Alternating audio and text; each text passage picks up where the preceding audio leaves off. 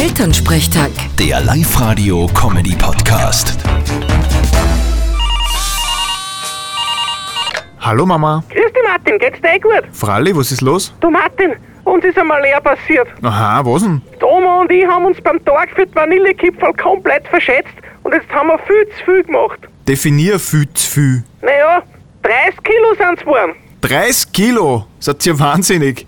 Wer soll denn das essen? Ja, genau deswegen rufe ich ja an. Magst du nicht ein paar Kilo mitnehmen, hä? Oder, oder für die Kollegen in der Arbeit? Mama, ich is keine Keks und ich glaub die Kollegen auch nicht. Was habt's denn alle? Ich meld mir eh freiwillig zum Essen. Du sei ruhig, du hast das mit dem Zucker, du kriegst keinen. Äh, Gemeinheit ist das.